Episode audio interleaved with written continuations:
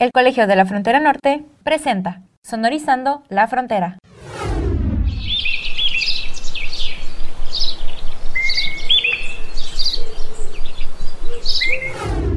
Bienvenidos a Sonorizando la Frontera, un programa que se realiza desde el Departamento de Difusión del Colegio de la Frontera Norte.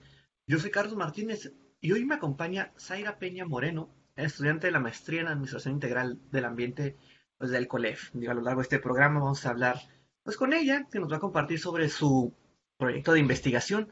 Pero pues antes, para no perder como las buenas costumbres, Zaira, ¿cómo estás? ¿Cómo te encuentras este día? Hola, muy bien, muy bien, Carlos. Mucho gusto de estar aquí. Gracias por la invitación. No, no, no, al, contrario, por, por, haber aceptado, digo, ahorita con los pendientes a contrarreloj, pero me imagino que muchas, muchas, muchas gracias por hacerte como que este, este espacio. Y, y bueno, para quienes nos escuchan, pues vamos a hablar con este, con Zaira sobre su tema de investigación de tesis, pues que se titula Diversidad de aves en escenarios urbanos de Tijuana, un bioindicador para la planificación urbana. Digo, y antes de entrar en este tema, digo, Zaira, pues, ¿cómo fue este, que decidiste pues entrar a la maía, o sea, de dar este, este paso de decir voy a estudiar un, un posgrado? Digo, si nos pudieras compartir también un poco de pues, qué fue lo que estudias en la universidad, este, en dónde has trabajado, qué has hecho, ahora sí que lo que nos quieras compartir de ti. Ok, claro, con mucho gusto. Pues yo estudié, yo soy acá de Baja California y estudié una licenciatura en ciencias ambientales en la Universidad Autónoma de Baja California en la Facultad de Ciencias Marinas en Ensenada. Y este, egresé hace seis años, aproximadamente, sí, seis años. Y a partir de ahí no me, no me, no me despegué de la línea de investigación, ¿no? Estuve muy de cerca en, en proyectos de, eh, dedicados a la conservación, eh, a la integración social con el medio ambiente. Y eh, entonces quería darle como la continuidad a esto, ¿no? Y MAIA, la maestría en Administración Integral del Ambiente, tiene todo que ver, ¿no? Con las ciencias ambientales y siento que es como un nivel más arriba de, lo que fue mi licenciatura, entonces quería como dar eh, el, siguiente paso, ¿no? Enriquecer un poquito lo que ya había aprendido y, por eso me animé, ¿no? Tenía todo que ver y, vi el plan de estudio, entonces me, me, llamó la atención.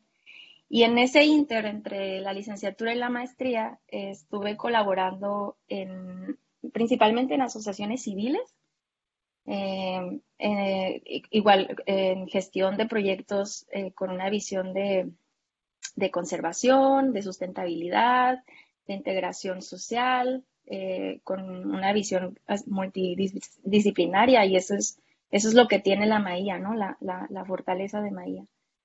Y también estuve trabajando en, como voluntaria en los parques nacionales de aquí de Baja California, en algunas asociaciones civiles locales mm, y también trabajan a nivel nacional e internacional, de hecho. Y pues esa ha sido mi formación hasta ahora. Órale, no, no, pues qué, qué, qué chido sería, digo, todo un, pues un recorrido bastante amplio, digo, y que, que se puede ver, digo, ya ahorita que platicas esto me hace sentido ya como con el título de tu, de tu investigación, y que creo que va a dar como muchas, quizás me va a dejar con más preguntas que, que respuestas, ¿no? Lo que podríamos abordar en este, en este tiempo. Pero, pues para entrar un poco, así quizás en términos generales, para quienes nos escuchan, ¿qué es la, la, planificación urbana? Digo, creo que a lo mejor son de estos como conceptos o ideas que escuchamos por una radio, televisión o algo y que creemos que sabemos, para a veces pues puede que no quede tan claro. ¿Tú cómo lo estás abordando dentro de tu, de tu investigación? Sí, pues es un, es un concepto amplio, ¿no? Incluso hay toda una, toda una ciencia de la, de la planeación, de la planificación. Eh, pero el, el, concepto con el que yo me quedo y en el que se basa un poco mi, mi investigación es que entiendo a la planeación como un proceso, un proceso que, que describe, que analiza y un poco evalúa ¿no? las condiciones de, las ciudades y que ayuda a generar como propuestas de diseño y, formular proyectos que regulen como la dinámica urbana. ¿no? Este, hay eh, muchísimos elementos de, una ciudad. De hecho, yo, eh, una de las, de las bases eh, metodológicas y conceptuales de mi investigación es ver a la ciudad como un ecosistema, ¿no? Que, tiene muchos elementos y que interactúan entre ellos dentro de un sistema cerrado como lo es, es la ciudad, pero también con elementos que están afuera de la ciudad, ¿no? Entonces, el trabajo de un planificador es eh, entender todos estos elementos, cuál es la dinámica, para poder interferir y que, y que haya una buena, buena dinámica ¿no? urbana, un buen crecimiento, contemplando como la parte natural, la parte social, económica. Entonces, pues básicamente es, es eso, ¿no? Como analizar todos los elementos y proponer eh, el diseño o, formular proyectos para el crecimiento o desarrollo de la misma ciudad. Y digo, Sara, digo, ahorita tanto preparándome pues para, para eso, ¿no? Para hoy charla contigo. Y pues, quizás de manera como hobby estaba, he estado leyendo este libro de Muerte y Vida de las grandes ciudades eh, americanas. Y pues digo, apenas tuve como el primeras, no sé, páginas. Y me llama la atención que precisamente es como que sigue abordando este, de pues las calles, al ciudadano, a la gente, pero pues sigue girando a, raíz, o sea, bueno, sigue girando en el, sobre la gente, es automovilistas, peatones, pero sobre las personas. Aquí lo que me llama la atención con, tu investigación fue que, pues, partes de la diversidad de, pues, de aves, ¿no? Y creo que entenderíamos mucha gente, que Tijuana, pues sí es una gran ciudad, a lo mejor no en el nivel de, de, Ciudad de México, Monterrey, Guadalajara, pero pues es una, es una gran ciudad muy, muy transitada. Y pues aquí me gustaría preguntarte, o sea, esto, lo de, lo de las aves, ¿cómo, puede ser o cómo es un, un, indicador para este tema de la planeación urbana? Sí, fíjate, es un, un elemento eh, en, sí pues muy específico, ¿no? Las aves y que no todos los días se escucha. Eh, pero es como una representación, las aves puede ser una representación de lo natural, ¿no? De la fauna que habitaba antes eh, de la ciudad y que se ha acoplado, ¿no? A, esta dinámica.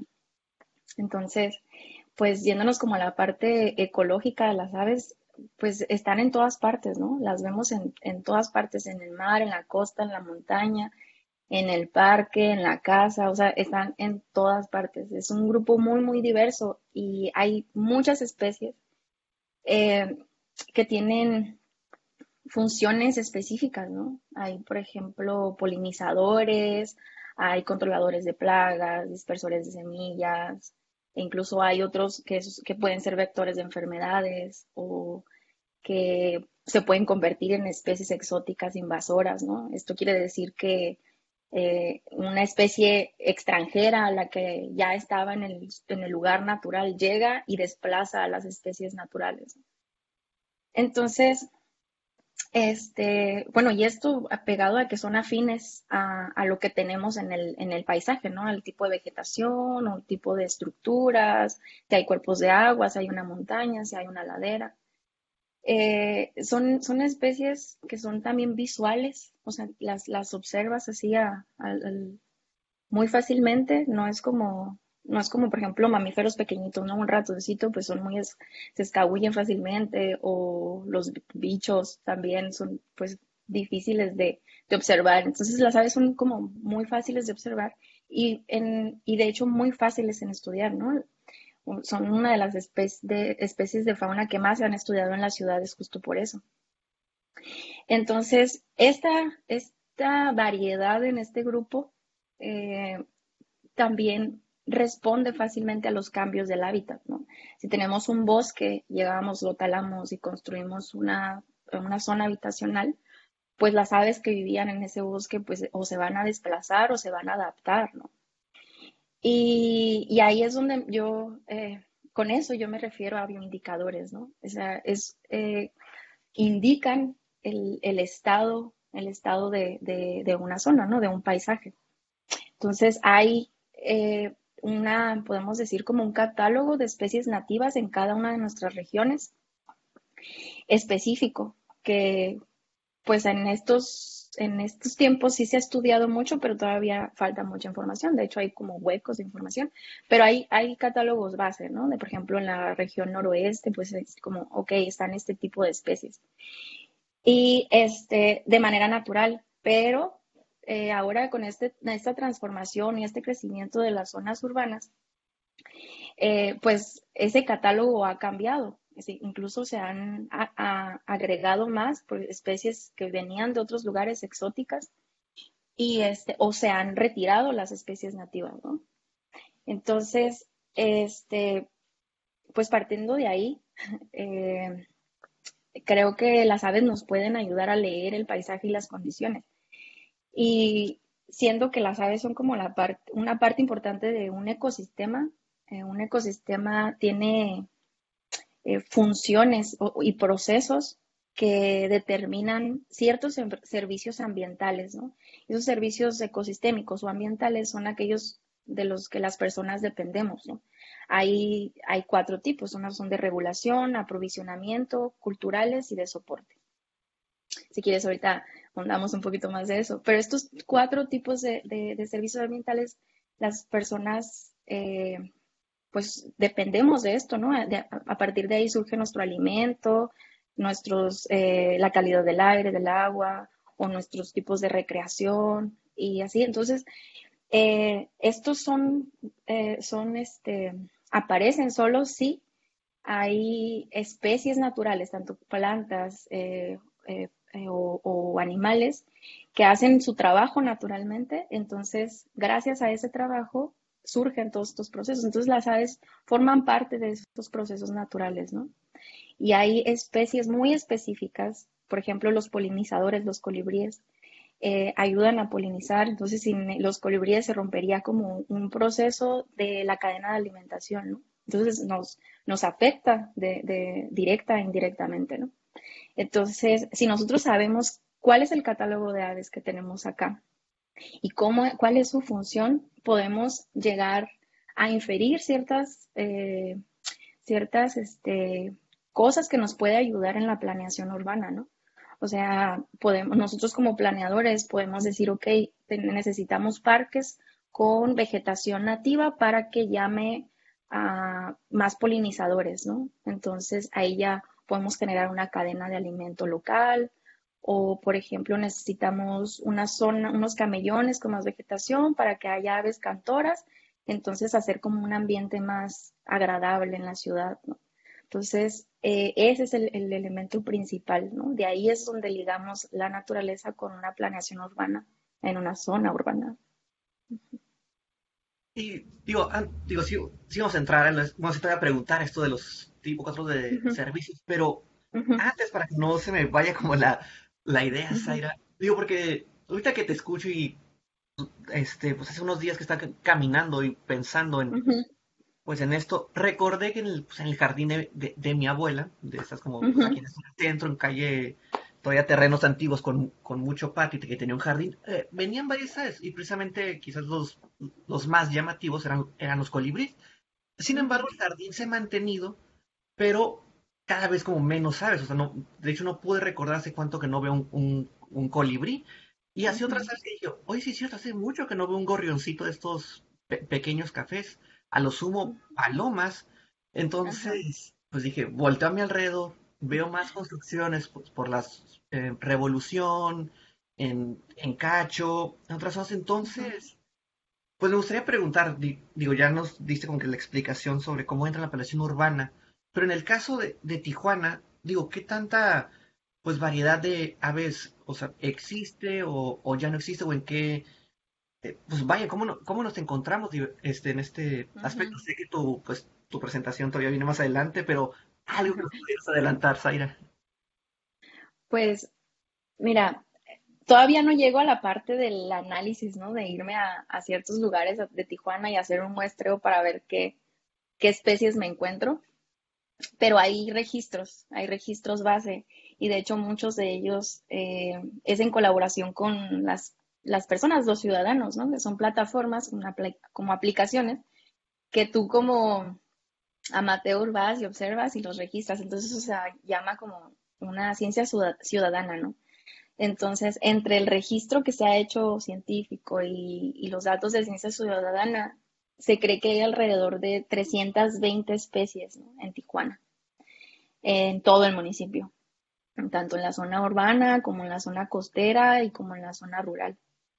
Eh, y de hecho, pues son bastantes porque en, en, total en el estado se han registrado alrededor de 370, perdón, 470, 470, 500.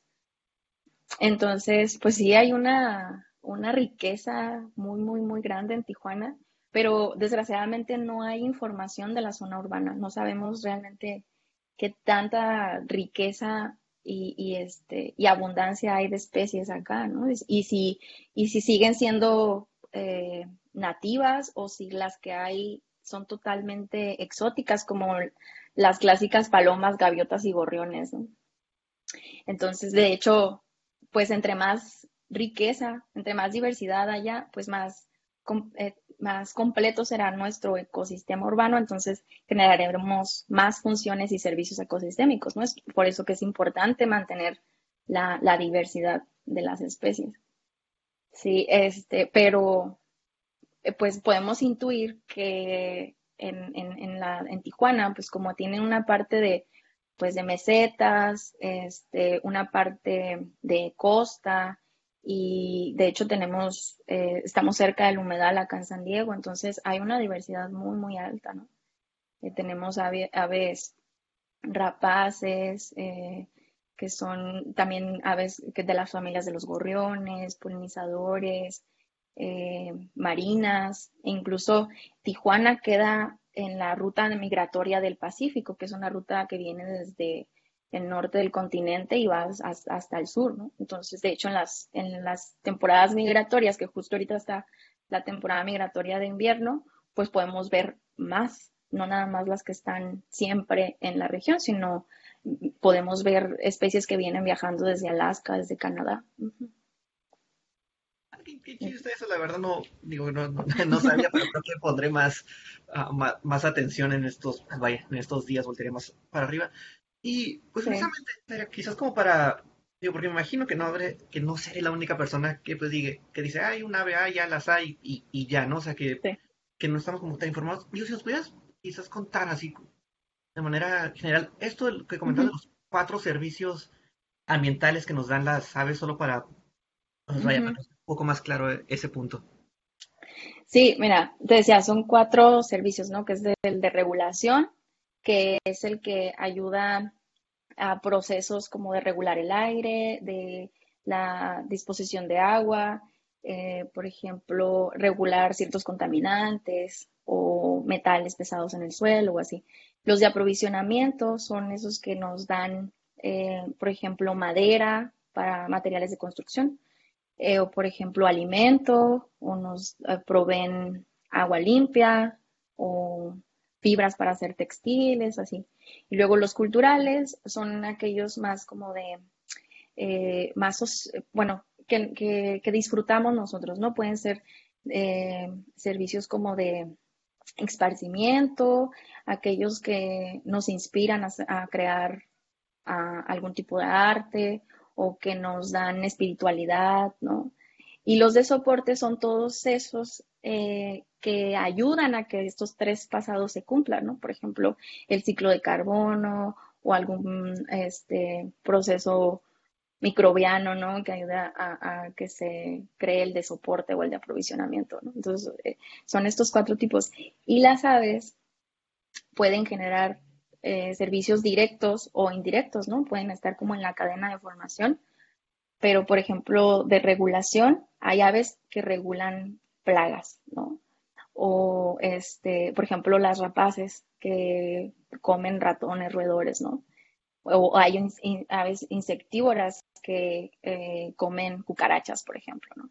Las de aprovisionamiento, pues hay aves de, presa, por ejemplo, las gallinas o las codornices, entonces nos dan alimento, ¿no? Incluso los gansos o, o así que usan las plumas para, para, para, para prendas o para para almohadas y así.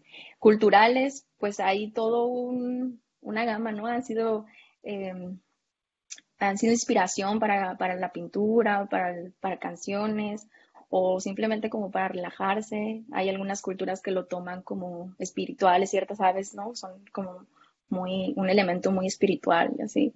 Y el de soporte, pues ayudan en la cadena alimenticia, por ejemplo, que eh, eh, para otros servicios, servicios, ¿no? Por ejemplo, no sé, alguna ave puede ser alimento de otra y así se, genera como la, la, cadena y se forma al final un servicio, un servicio ecosistémico.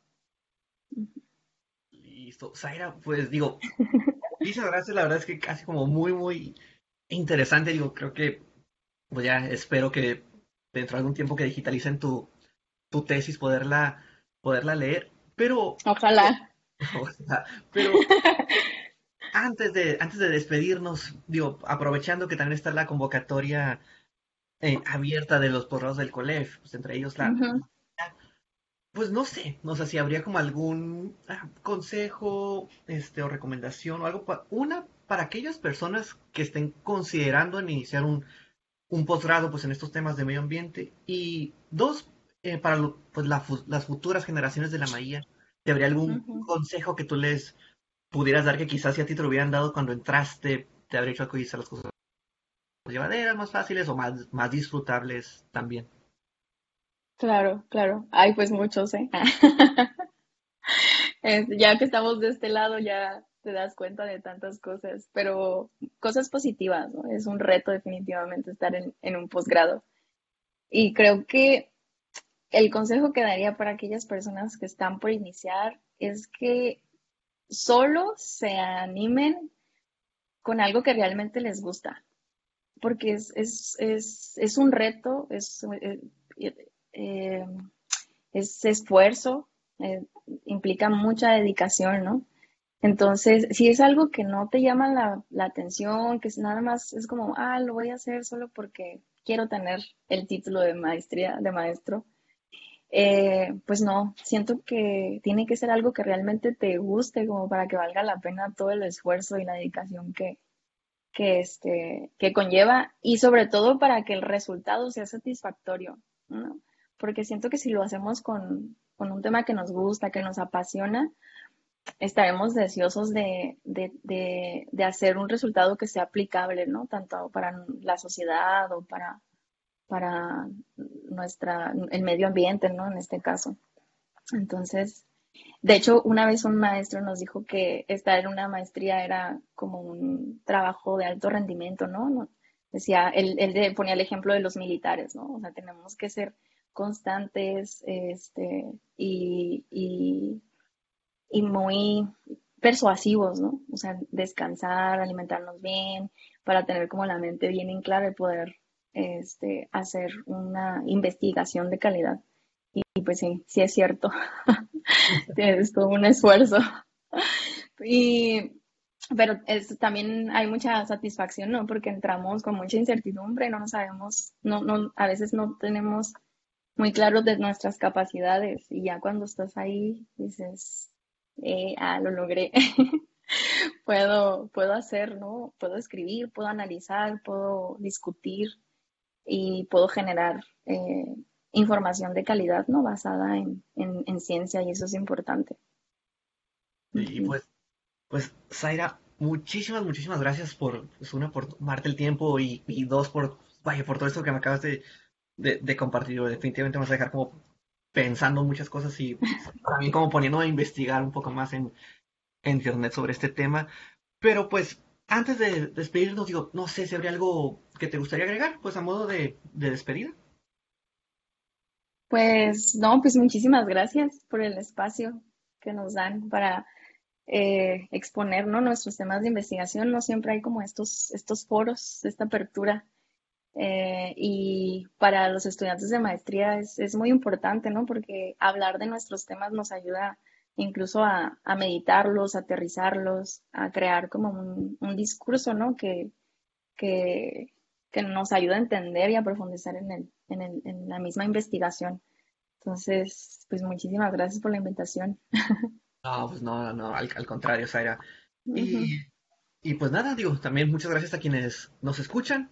Así llegamos a un final más de este programa Sonorizando la Frontera que se realiza desde el Departamento de Difusión del Colegio de la Frontera Norte. Soy Carlos Martínez y hasta la próxima. Una producción del Colegio de la Frontera Norte.